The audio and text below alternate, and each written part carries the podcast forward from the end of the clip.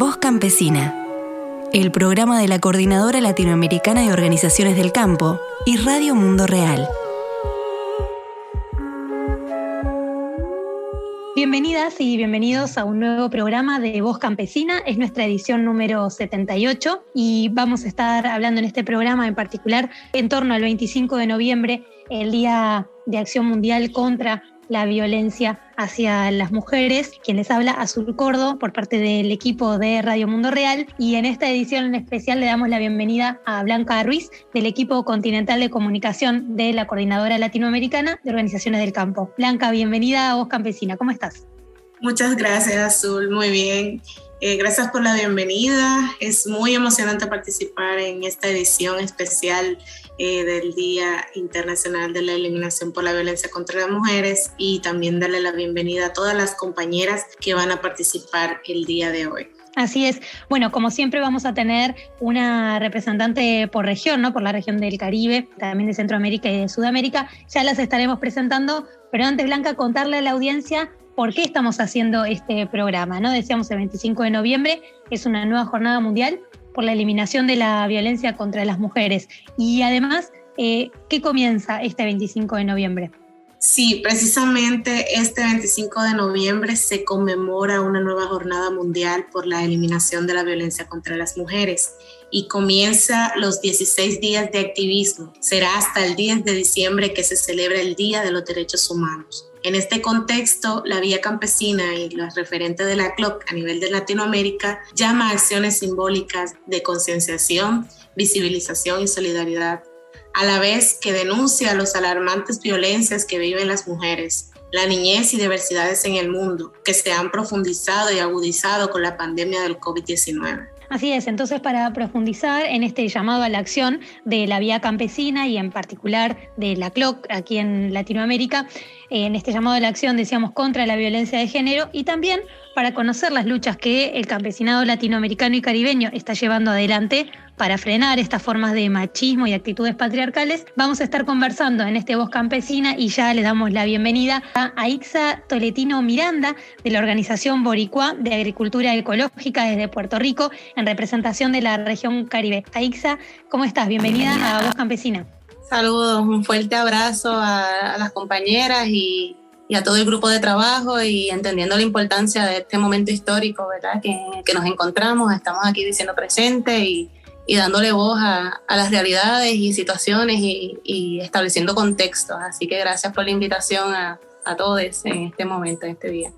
Gracias a ti. También le damos la bienvenida a Manuela de Jesús Sarmiento Gutiérrez. Ella es del Consejo para el Desarrollo Integral de la Mujer Campesina de Codinca desde Honduras en representación de Centroamérica. Manuela, bienvenida, ¿cómo estás? Eh, un saludo, compañera. Eh, pues es un placer estar, ¿verdad?, en este programa para dar a conocer las realidades, cómo estamos las mujeres a nivel, puedo decir a nivel nacional en mi país, a nivel internacional, ¿verdad? Y este es un espacio para aprovechar y dar a conocer, ¿verdad?, cómo estamos y, qué podríamos hacer también como mujeres para mejorar nuestras condiciones de vida.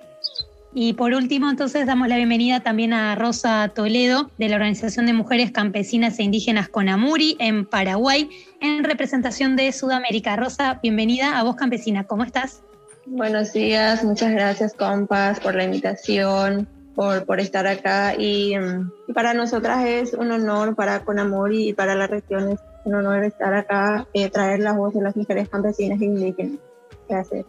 Gracias a ti. Bueno, Blanca, vamos a, estar conversando, como decíamos, en la siguiente hora de todas estas situaciones que viven en particular las mujeres campesinas, indígenas y afrodescendientes ¿no? en la región que hacen parte de la CLOC. Pero tenemos algunos datos para compartir justamente en torno a cuál es la situación que viven las mujeres en América Latina respecto de situaciones de violencia por razones de género, ¿no? Sí, las mujeres campesinas siempre exigen el derecho a una salud digna, derecho a la tierra, derecho a igualdad de género. También tienen derecho a participar en la construcción de la soberanía alimentaria y la erradicación de todo sistema de violencia y el desarrollo de las familias en particular.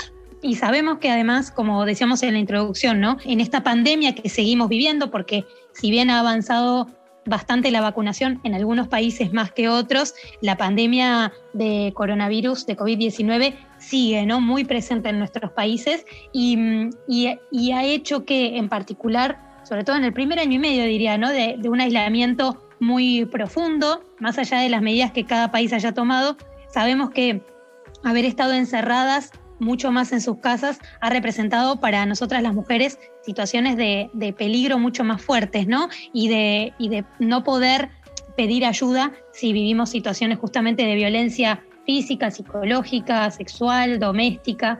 Eh, de hecho, la CEPAL ha dicho el año pasado que entre el 60 y 76% de las mujeres en América Latina y el Caribe ha sido víctima de violencia por razones de género en distintos ámbitos de su vida, ¿no? Es un promedio de una de cada tres mujeres que ha sido víctima de algún tipo de violencia machista y donde en, especial eh, el, perpetrador ha sido o es su pareja actual, ¿no? Lo que conlleva además un riesgo de violencia letal, lo que a veces llamamos femicidio o feminicidio, ¿no? En este contexto estamos luchando también contra las violencias y queremos preguntarle, por ahí para comenzar una primera ronda, a, las compañeras que están en el programa, bueno, ¿cómo están, cómo, cómo llegan a este 25 de noviembre ¿no? de 2021 en, en este contexto que decíamos, una pandemia que lleva por lo menos un año y medio o dos en nuestros países, con mucho encierro, con mucho esfuerzo y una profundización también de la crisis económica y sanitaria en nuestros países y con estas luchas que además se suman contra la violencia hacia las mujeres. Quizás podemos ir en el orden que las presentamos. Puede comenzar Aixa comentando allí desde Puerto Rico cómo, cómo llegan este 25 de noviembre y también qué reivindicaciones se están haciendo desde Boricua para defender los derechos de las mujeres. Sí, saludo. Bueno, llegamos un 25 de, de noviembre, ¿verdad? Planteándonos dónde estamos, qué, qué, ha sucedido, qué cambios a nivel gubernamental y a nivel ¿verdad? de nuestras comunidades hemos estado experimentando a lo largo ¿verdad? De, esta, este periodo pandémico. Eh, en el caso de Puerto Rico, ¿verdad? Hay un contraste interesante de la realidad que vivimos a diario las mujeres eh, rurales, los retos que vivimos las mujeres rurales de acceso a salud, de acceso a tierra, de acceso a, alimentos, de acceso a, educación. Y bueno, particularmente este año, ¿verdad? Ha surgido en el país, eh, gracias a, los movimientos sociales de mujeres, ¿verdad? En, en, lucha en la calle, una, una oportunidad de, de encaminar esfuerzos y dirigir un poco, ¿verdad?, eh, hacia dónde queremos ir. Este año en Puerto Rico se logró establecer un estado de emergencia con relación a la violencia por razones de género. Y bueno, eso ha significado el tener que dialogar, ¿verdad?, y enfrentar estas políticas públicas y cómo se manifiestan en, en, las transformaciones, en el diario vivir de la comunidad. Y bueno, estamos en, en esa evaluación de estas propuestas y de estas intenciones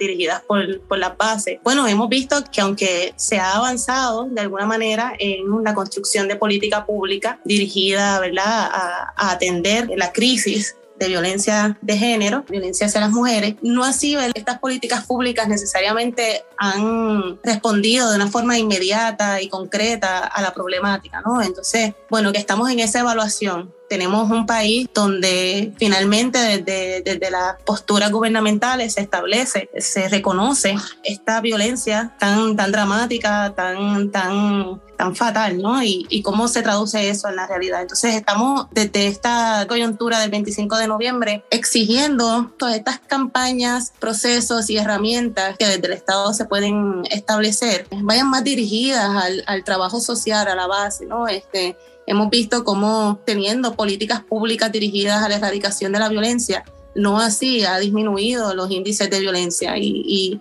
y, bueno, y eso está vinculado a que a que debemos entonces exigir campañas más amplias de educación, de impacto comunitario, dirigidos a, sobrevivientes, a sus familias, dirigidos a la población en general. Y esto pues, pues sí resume un, un gran reto que ¿verdad? vamos construyendo desde las bases, ¿no? Es creando alianzas, creando espacios de conversación, de discusión, de propuestas, porque verdaderamente nos hemos encontrado con esta realidad de que muchas veces la, la la política pública no, no ofrece una estructura, una, un andamiaje para llegar a las necesidades diarias, La, la, lucha diaria contra la violencia. Entonces, bueno, en vistas de este 25 de noviembre, estamos puntualizando nuestros esfuerzos, los recursos, las intenciones a planteamientos y estrategias concretas que lleguen a la educación, al acceso directo. Y bueno, entendemos que esta es una lucha, ¿verdad?, que, que continúa desde la base, que continúa en las calles, que continúa eh, en las instancias inmediatas, generando las presiones necesarias para que desde el Estado se formalicen y, y constituyan una, una propuesta real, una propuesta de erradicación real. Y verdaderamente pues enfrentamos eh, retos particulares, ¿no? Como, como colonia. Eh, y esto implicando ¿no? que, que, como vemos como los recursos de nuestra isla se ven afectados y se ven este, eh, dirigidos a una forma de gobernanza neoliberal donde todas estas necesidades sociales pues pasan a, una, a un segundo plano, ¿no? Tenemos en este momento una junta de control fiscal, una situación colonial donde se ven afectados directamente estos servicios y recursos que se, que se desarrollan en, de las mujeres, ¿no? De las mujeres rurales y de las mujeres isleñas. Y entonces, bueno, en, esta, en este contexto es interesante ver cómo a nivel nacional, estas propuestas de empujar, de presionar, de establecer la conversación no solamente en la construcción de esa política pública, sino en la acción concreta, real, directa, vinculada a las comunidades para que podamos juntos eh, erradicar esta violencia que, que está verdaderamente institucionalizada. Eh, a nivel regional seguimos construyendo espacios de intercambio, espacios seguros, espacios donde muy a pesar de, ¿verdad? de haberse visto afectados por la realidad de la pandemia. Hemos podido, ¿no? Como un poco plantearnos que sí, la realidad de la pandemia eh, la concretamente nos ha aislado, pero que hay un esfuerzo monumental, ¿no? De, sobrepasar esa, ese distanciamiento, ese, ese aislamiento que ha generado esta, esta situación global pandémica y, y un poco dentro de la realidad, ¿verdad? De, de, la situación, pues enmendarnos estos espacios que son vitales, estos espacios de encuentro, estos espacios de, de empoderamiento y estos espacios de educación a nivel comunitario. Y entonces por ahí vamos apostando a, a, a que desde las bases vamos creando esa, esas presiones, esas acciones, esas reuniones que puedan darle estructura y presionar esa estructura que viene ¿verdad? de esa formación de legislación y política pública que en los últimos años, bueno, desde los 80, ¿no? Este, venimos eh, los grupos de mujeres y los grupos sociales exigiendo que, que, ¿verdad? que se den esos cambios. Sí, y además lo que pasa, gracias Aixa, además lo que pasa también eh, cuando, digo, por un lado podemos exigir políticas públicas, pero obvio lo decías, ¿no? Si no hay de fondo o no hay en las bases, no solo una exigencia de esas políticas públicas, sino eh, cómo llevarlas adelante. O inclusive cuando estamos en países, como, como estamos viviendo ahora en, en una avanzada muy grande en la región, ¿no? De, de movimientos de ultraderecha y de partidos también conservadores que no van a defender nuestros derechos, sino lo contrario, ¿cómo hacemos para igual tratar de garantizarnos o de construir una vida digna a pesar de los gobiernos que tenemos, ¿no? Y pienso en concreto en el caso de Honduras, que además este fin de semana tiene elecciones y que viene de un golpe de Estado en el 2009 y de situaciones sumamente irregulares eh, a nivel del gobierno y de, o de distintos gobiernos eh, con mucha corrupción y que a pesar de eso en el caso de Codimca bueno, buscan estrategias, han exigido y han presentado proyectos de ley para promover el acceso a la tierra eh, y la titularidad de la tierra en el caso de las mujeres, que es muy difícil de conseguir y que puede garantizar una autonomía económica que también nos permite salir de situaciones de violencia.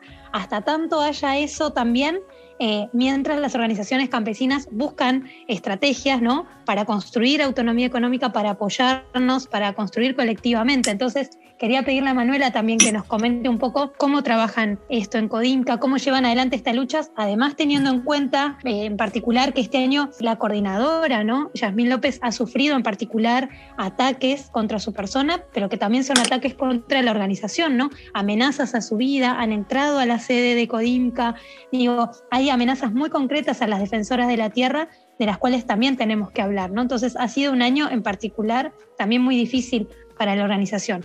Manuela, no sé si querés comentarnos sobre esto y esto, cómo llevan adelante estrategias a pesar de las amenazas constantes ¿no? que, que atraviesan. Pues a pesar de todas las situaciones que se nos han presentado, de verdad, porque como usted ha mencionado, Yasmin es la coordinadora de la organización, pero al final nos afecta a todas, ¿verdad? La, la situación que hemos vivido ha sido muy difícil para nosotras porque al presentar un país algo que nos pueda beneficiar a las mujeres, pues es, ¿verdad?, como exponerse a, lo que se ha estado dando, que prácticamente es un asesinato contra las lideresas, contra personas que promueven ¿verdad? el derecho hacia nosotras las mujeres o a la no violencia contra las mujeres. Pero a pesar de las situaciones ¿verdad? que hemos vivido después de estos huracanes, ETA y OTA, de la misma pandemia, ¿verdad? Que nos ha encerrado, como ya mencionaban, seguimos en pie de lucha. De hecho, pues nosotros ahorita estamos en un encuentro de mujeres, feminismo campesino y popular. Habemos varias mujeres en Choluteca. Estaremos ya en movilización en la ciudad de Tegucigalpa, aquí mismo en Choluteca. Y en las diferentes regiones, ¿verdad? Se dan algunas actividades para seguir promoviendo y exigiendo, demandando al Estado que se nos tome en cuenta, que se haga valer las leyes y que no nos violenten nuestros derechos bueno, pues que se puedan crear leyes también, ¿verdad? O fuentes de empleo para nosotras las mujeres, porque la verdad que hay una extrema pobreza. Tenemos el 70% de la población, ¿verdad? De mujeres que no tenemos acceso a muchas cosas. En nuestro país las condiciones de vida específicas, específicamente las mujeres, pues es precaria, pues hay desempleo o empleos mal pagados también, porque de repente se hay algo, pero a veces no cubre, ¿verdad? Las necesidades que podemos tener en, en nuestros hogares. Eso nos afecta mucho y pues ahí estamos en esta lucha y vamos a seguir hasta donde nosotras podamos porque todo nos afecta y, y pues más que todo en las áreas rurales, la dependencia más que todo del hombre que se mencionó al principio también, eh, esto nos afecta en gran, grandemente pues porque las mujeres no tenemos acceso a, a tener verdad un ingreso, entonces la mujer prácticamente depende del hombre. Eso es lo que nos hace daño y, y no podemos hacer nada más por temor también a veces, ¿verdad? La, hemos crecido en ese sistema patriarcal que, que nos hace mucho daño a la mujeres. Por eso seguimos luchando y este 25 de noviembre es para reivindicar, ¿verdad?, esos derechos y seguir ahí al 100, como decimos nosotras, luchando por nuestros derechos. Bien, Manuela, gracias. Y preguntarte entonces también cómo están viendo esta llegada de las elecciones también, cómo se percibe, no sé qué expectativas tienen, digo, ya que estábamos hablando no solo por este 25 de noviembre, sino de cara a las elecciones del domingo. Eh, cómo, cómo viven este clima de, elecciones allí, qué expectativas hay y en particular sobre los derechos hacia las mujeres, ¿hay alguna promesa de campaña que tenga que ver con defender nuestros derechos también? ¿O más bien hay puras amenazas a eso? Eh, bueno, por parte del gobierno actual, pues amenaza, ¿verdad? es un gobierno que que realmente nunca ha estado ¿verdad? a favor de nosotras las mujeres. Siempre han sido cosas que beneficien a los más grandes, entre familias poderosas. Y realmente ahorita la opción que nosotras podemos ver que nos puede facilitar y mejorar las condiciones, pues sería el gobierno de doña Xiomara, que es la que nos presenta algunas propuestas que nos puedan hacer, ¿verdad?, valer nuestros derechos. En ese caso, pues también hay temor porque sí hay muchas cosas que se mencionan, que va a haber toque de queda, que al siguiente día no, no nos van a dejar salir de las casas ya. O sea, hay, han atemorizado a la gente, pero eso es más que todo creo que es con el fin de que la gente no salga a votar, ¿verdad? Que nosotros nos quedemos en la casa y pues no, no les vamos a dar ese gusto. Seguimos luchando y estamos trabajando, ¿verdad? Para que ese día pues nosotros, todos y todas salgamos a masivamente a votar, ¿verdad? De hecho, yo estoy en mi en mi región, ¿verdad? Eh, una planilla, estamos ahí luchando por llegar a la municipalidad y pues eso es un avance también porque son espacios que uno puede aprovechar para poder, ¿verdad? seguir luchando por los derechos de las mujeres. Muchas gracias, Manuela. Efectivamente, Centroamérica en estos momentos tuvo un contexto de elecciones y la mujer tuvo un rol muy importante como en el tema de Honduras, así como en Sudamérica. Es un proceso gigante de criminalización y en ella están también la violencia. Para ello tenemos también el día de hoy a Rosa Toledo, que es de una organización que trabaja constantemente con los derechos de la mujer que es con Amuri. Ella puede comentarnos el día de hoy cómo está la situación y el contexto de los derechos de la mujer en Sudamérica, Paraguay, y cómo están trabajando para garantizar más derechos y mejor garantía de la eliminación de violencia contra las mujeres. Bienvenida, Rosa. Gracias una vez más. Acá escuchando atentamente a las compañeras que, que me antecedieron. Y la verdad que sufrimos violencias, creo que diríamos que más o menos iguales, pero en, en lugares diferentes nada más, ¿verdad? Porque la, la violencia contra las mujeres es en todo el país, en toda la región, en, toda, en todo el mundo. Entonces es, es muy triste escuchar todas las violaciones que sufrimos todas las mujeres, pero también nos fortalece saber que estamos mujeres quienes estamos luchando. Hay organizaciones de mujeres, eh, hay articulaciones que están luchando por el derecho de las mujeres, por la erradicación de, de las violencias que sufrimos. Entonces frente a eso nosotras eh, dentro de Conamuri Trabajamos mucho también esa parte. Tenemos compañeras indígenas, lideresas de sus comunidades que han sufrido criminalizaciones eh, muy seguidamente, que es la compañera Bernarda Pessoa y otras compañeras que están poniendo frente, que están luchando frente a una fundación que está arrasando con monocultivo de eucalipto y más en zonas, en zona árida del Chaco, que es lo que más le afecta, porque en el Chaco paraguayo no, no hay suficiente agua, es una zona muy seca, zona muy de, de, mucho calor, entonces otra vez plantear un cultivo de eucalipto y sin, sin tener en cuenta lo que va a sufrir las comunidades indígenas es, es para exterminar a una comunidad completa. Entonces, eh, eso por un lado. Y, y más a nivel nacional y regional, también mencionar que el COVID-19, la, la, la, pandemia de, del coronavirus, que para las mujeres del sector popular fue más, nos encontramos en situaciones mucho más difíciles, en situaciones domésticas de extrema violencia, porque nos obligaron a encerrarnos con nuestros, que muchas de nosotras con nuestros eh, violentadores, con, con, lo, con, con, nuestras parejas que, que, nos violentan día a día y más todavía encerrado las 24 horas con ellos, sufren muchísimas más violencia. En Paraguay, eh, el año pasado y este año, el Ministerio de la Mujer ha ha posibilitado una estadística que se triplicó la denuncia de la, eh, de la violencia contra las mujeres y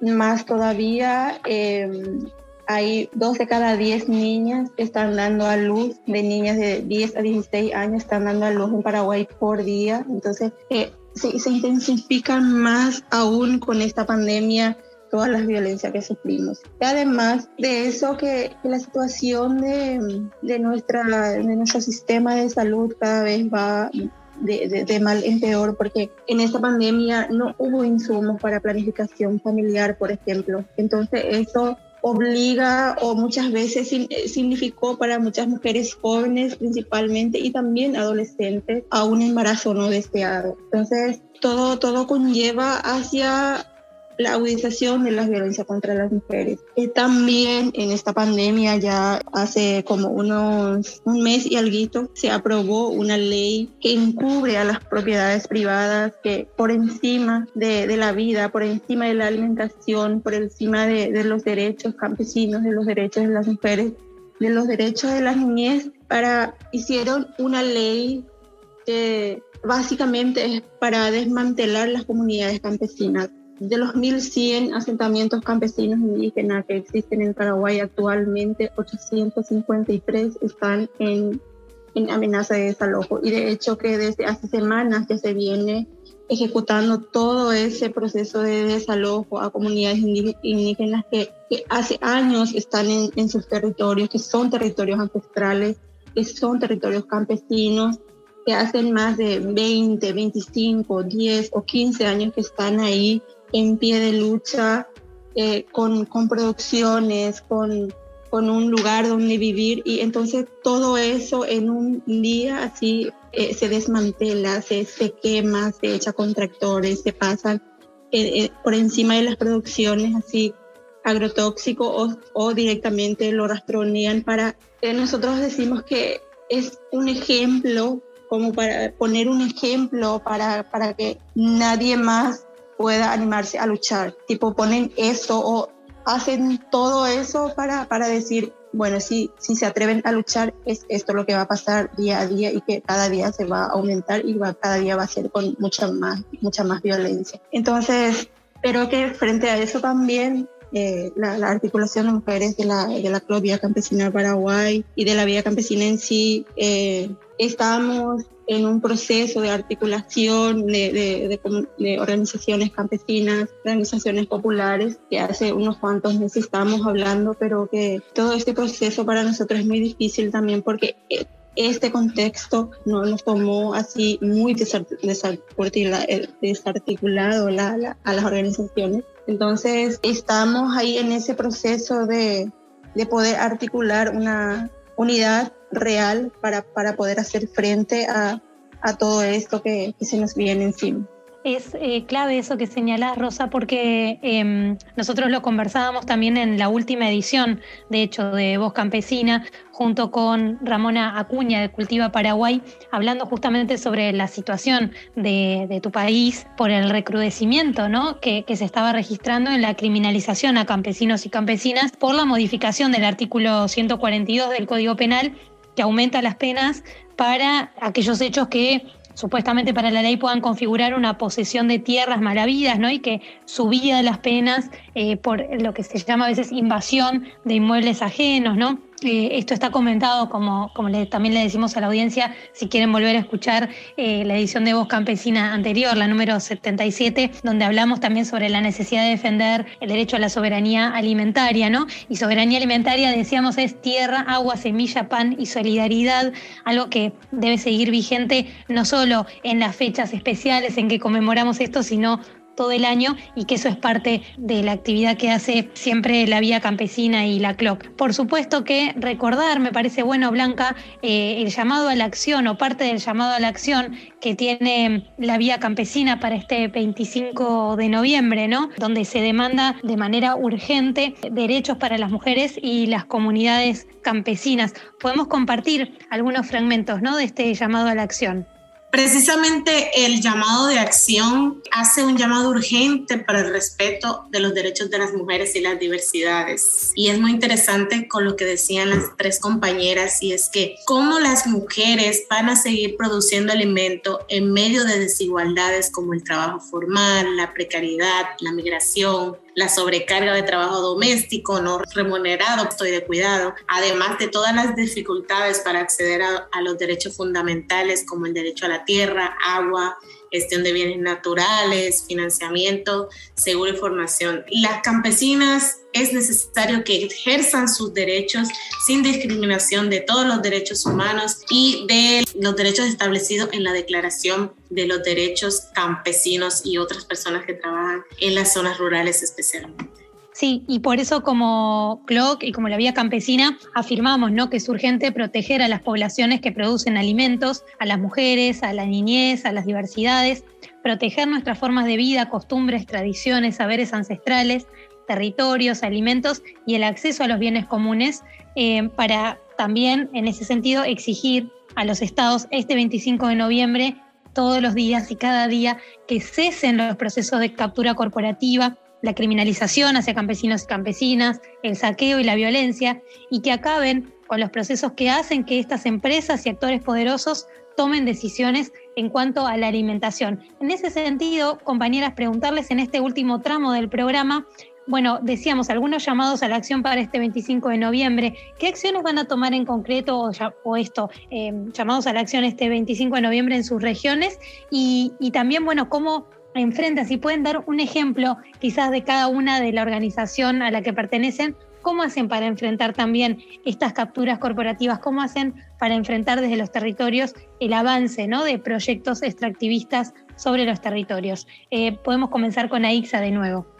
Pues, ¿AIXA está por ahí? Bueno, concretamente, ¿no? desde la organización Boricua de, ¿verdad? integrado en, el proceso de, de la vía campesina, las compañeras estamos creando ¿no? espacios donde podemos reforzar las relaciones entre compañeras, productoras, retomando ¿no? la, la urgencia de, empoderamiento ¿no? que, que, necesitamos establecer y, necesitamos reforzar en estas regiones.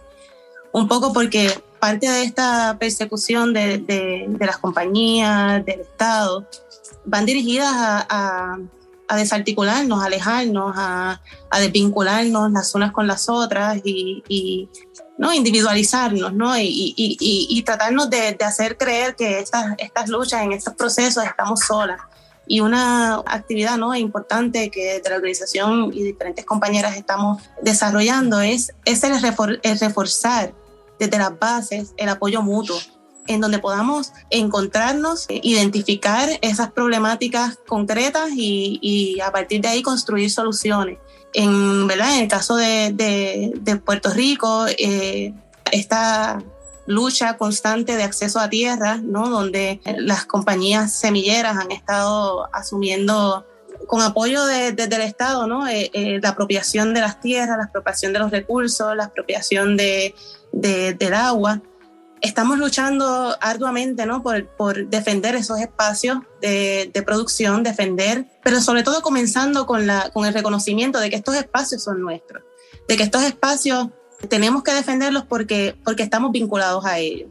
Y en ese sentido, ¿no? El, el, ese apoyo mutuo, esa relación que establecemos eh, con nuestros pares, con nuestras compañeras, con nuestros espacios productivos, en las fincas familiares, responde a, eso precisamente, a, un poco también crear esta, esta relación eh, de, reconocimiento, ¿no? De, de, que estos espacios de productivos, las tierras, nuestros recursos son nuestros y tenemos que defenderlos y tenemos que, que asumirlos para, ¿verdad? para poder garantizar eh, soluciones a largo plazo.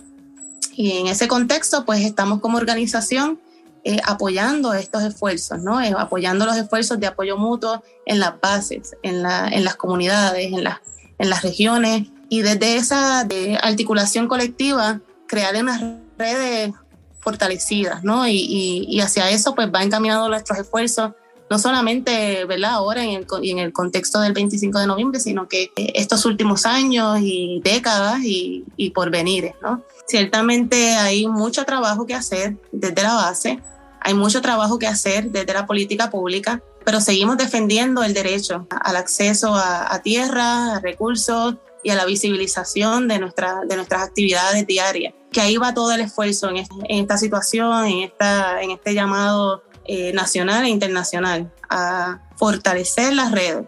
Porque entendemos que es desde ese apoyo mutuo, desde esa relación que tenemos como individuos, ¿verdad? Y, y la colectivizamos, que podemos defender con mucha más fuerza nuestro derecho a una vida sin violencia. Entonces, hay que trabajar desde ahí primero, ¿no? Hay que trabajar desde las bases también y, y, apostar porque este esfuerzo es uno multigeneracional, es uno que a largo plazo va a ir construyendo esa, esa base que es tan necesaria para seguir defendiéndonos contra estas corporaciones que, que, asumen las tierras, no solamente las tierras, las tecnologías, eh, los recursos y empoderarnos ¿no? hacia, en vías hacia esa defensa del bien común. Gracias a Isa, seguimos en la lucha del feminismo campesino y popular que nos caracteriza. Entonces ahora, Manuela, sería bonito si nos compartiera cuál es el llamado a la acción en Honduras y cuál es la acción concreta desde Codinca que tienen para resistir a los avances de las corporaciones en sus territorios. Eh, bueno, pues como, como Codinca, ¿verdad? Hemos estado fortaleciendo nuestras capacidades desde la base, ¿verdad? Con las compañeras en procesos de formación sobre incidencia y derechos humanos, eh, presentando propuestas al gobierno. Por ejemplo, ¿verdad? El, la propuesta de Credit Mujer, que se ha estado luchando para que las mujeres tengamos acceso a un préstamo, el acceso a tierra, eh, verdad que es un tema complicado, ya que no hay interés por parte del gobierno y también en contra de algunas hidroeléctricas, verdad que se han querido implantar y que nosotras hemos estado ahí presentes, saber de qué manera se paran este tipo de proyectos que nos hacen daño, ¿verdad?, a la salud. Y es por eso que seguimos defendiendo nuestro territorio, nuestros bienes comunes y pues ahí eh, marchas, eh, tenemos movilización como les mencioné. En nuestras regiones también se hacen actividades, ¿verdad? Con las compañeras que no podemos estar todas juntas debido a la situación o propuestas ante la municipalidad también para poder, ¿verdad? Crear políticas que, que nos ayuden a nosotras las mujeres, ¿verdad? Porque a veces solo se piensan en otros temas, menos en el tema de la mujer. Entonces seguimos luchando y trabajando para ello, ¿verdad? Mejorar nuestras condiciones de vida. Clarísimo. Y muy importante eso que recordabas, ¿no? Eh, esta propuesta del proyecto de Credit Mujer, que es algo también como para concretizar, a veces hablamos de leyes de acceso a la tierra, que es súper importante. Eh, eh, también, obviamente, que vamos por la reforma agraria integral, que es una bandera de lucha del movimiento campesino desde hace muchísimos años, pero también es cierto que para dar esos pasos a veces o para llegar hacia ahí, bueno, mientras damos otros como este, este tipo de propuestas como el acceso eh, a créditos, ¿no? Que tan importante es y reiteramos, porque muchas veces las políticas públicas están pensadas de manera muy general y necesitamos focalizarlas también en concreto en el acceso a que mujeres puedan justamente poder acceder a la tierra para producir, porque somos, eh, bueno, no yo en mi caso siempre aclaro en el programa, ¿no? Yo vivo justo en la ciudad y en todo caso mi vínculo es más como cómo traer hacia la ciudad mucho más la presencia del campo, ¿no? Eso es, parte del compromiso también como, como representante de este medio de comunicación. Pero por supuesto que nos corresponde, además, como consumidoras desde las ciudades, involucrarnos mucho más en exigir que, que a, nuestros lugares lleguen alimentos sanos. Y esos alimentos sanos los producen las campesinas. Por eso también, si la producen, es necesario que tengan acceso a la tierra y que sean titulares de esa tierra, no solo que produzcan para otros, sino que justamente puedan ser titulares de esa tierra donde están produciendo alimentos para todo el mundo. Rosa también nos traía la situación desde Paraguay y entonces quizás ya para ir cerrando también comentar o recordar un poco más qué convocatorias va a haber desde Paraguay en un contexto también muy complejo como ya describíamos antes, ¿no? ¿Qué convocatorias va a haber para, para llamar a la movilización en este 25 de noviembre? Bueno, para, para nosotras como con amor y también de la articulación de mujeres de la Vía Campesina Paraguay, estamos convencidas de que la, la soberanía alimentaria y la agroecología son propuestas de, de mayor viabilidad para, para, poner frente a, a, esta crisis del capital, a, mismo a este impacto de la, de la pandemia que venimos sufriendo todavía y también al calentamiento global. Eh, estamos eh, convencidas de que hay que reforzar también la, la reforma agraria, como, como, ya mencionaste recién, la, la, defensa de los territorios, la defensa de nuestros bienes comunes. Y no solamente como, como Paraguay decimos eso, sino eh, a nivel de la CLOC hay una campaña muy fuertemente de lo de volver al campo, lo de volver a, a producir, la, la, producción agroecológica en sí, que con ello se busca recuperar el valor que, que tiene el trabajo del campo, el, el, valor de la producción campesina, el valor de nuestro alimento, de nuestros sabores, de nuestros saberes. Entonces, y, y también ir eh, innovando, ir recreando cosas nuevas para la juventud, eh, para que sea más atractivo también para, para nosotras y para nosotros los jóvenes que, que principalmente somos los que no, más nos obligan a, a, migrar a las ciudades, a dejar nuestras comunidades, por muchas veces decimos por en busca de una vida mejor o en busca de una eh, de, de, un estudio universitario que la mayoría de los jóvenes eh, se van y se encuentran con una realidad eh, muy diferente a lo que sueñan, a lo que piensan, a lo que nos presentan en los medios de comunicaciones. Entonces, eh, frente a eso, nosotras decimos que es mucho más fácil desde nuestra experiencia trabajar todo ese tema con, con mujeres y con jóvenes. ¿Por qué con mujeres? Porque con, con, las mujeres trabajar el tema de la agroecología, el tema de la producción, el tema de la alimentación es mucho más fácil porque somos quienes estamos en la casa día a día pasando necesidades, eh, haciendo malabares para poder conseguir alimentos para nuestros hijos, para nuestros hermanos, para, nuestros, eh, para, para toda la comunidad. Entonces, y también somos guardianas de nuestras semillas, guardianas de nuestras biodiversidades, que son, y también que, que son más abiertas a, a innovaciones. Entonces, eh, por eso decimos que con mujeres y con jóvenes, porque son más creativos, son eh, más divertidos, espacios de, de, juventud son siempre mucho más alegres, entonces eh, tratamos siempre de, en esos espacios de, de poder eh, llevar todo este tema. Bueno, entonces a pesar, a pesar de, la, de, las, de las situaciones muy difíciles que estamos viviendo, siempre es eh, mucho mejor eh, compartir nuestras, eh, nuestra realidad, nuestras necesidades, nuestros logros, nuestras alegrías en un espacio de, de articulación eh, feminista, que, que, es lo que estamos eh, organizando también ahora mismo en Paraguay. Mañana tenemos nuestra, nuestra marcha también, como todos los años, desde el 2017, la articulación, una plataforma feminista de, organizaciones del campo y la ciudad también autoconvocadas, eh, mujeres de, los partidos, mujeres sindicales. Entonces hay una articulación grande para, para las marchas siempre de, tanto del 8M como del 25M. Excelente, Rosa. Muchísimas gracias por traernos todas estas convocatorias y además también esto, recordar la importancia ¿no? de producir con agroecología, porque esa es nuestra herramienta. Además, la agroecología es, por supuesto, un movimiento, no es solo una técnica, ya lo sabemos, pero sí es una herramienta clave para construir soberanía alimentaria en nuestros territorios, territorios de los cuales estamos convocando a estas movilizaciones y si no pueden, por supuesto, para mantener las medidas sanitarias, también convocarnos de manera virtual para encontrarnos, porque encontrarnos también es potencia, ¿no? Para seguir luchando, para globalizar la lucha y la esperanza.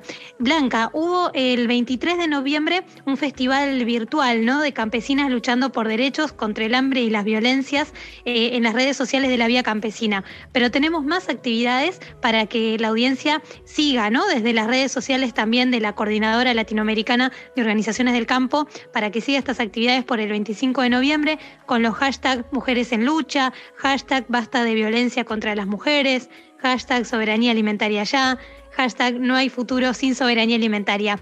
¿Cómo pueden seguir la audiencia estas actividades? Eh, recordanos, eh, si querés, las redes sociales de la Clock Vía Campesina. Sí, pueden seguir toda la cobertura que vamos a estar dando de este día de movilización de, a partir del 25 de noviembre hasta el 10 eh, de diciembre. estaremos en Clock Vía Campesina en Facebook, pueden buscarlo así. En Instagram estamos también compartiendo afiches muy bonitos y muchos videos cortos, historias de todo lo que está pasando. Eh, como Clock Vía Campesina también estamos haciendo tuitazos y estamos haciendo hilos de tweets en Twitter como Clock La Vía Campesina. Tenemos también el martes 30, que está promoviendo la Vía Campesina, un taller para comunicadoras y comunicadores, eh, un taller virtual que se llama Comunicación Feminista y Soberanía Tecnológica. Esto va a ser el 30 y vamos a estar compartiendo por estas redes sociales. También tenemos nuestra página web eh, que es la clockviacampesina.net. Allí pueden ver todo el llamado a movilización que compartimos de la Vía Campesina y nosotros como Clock y por supuesto, todas las regiones van a tener sus actividades locales y todos los países. Y por supuesto, vamos a estar subiendo los artículos, toda la cobertura relacionada con este día.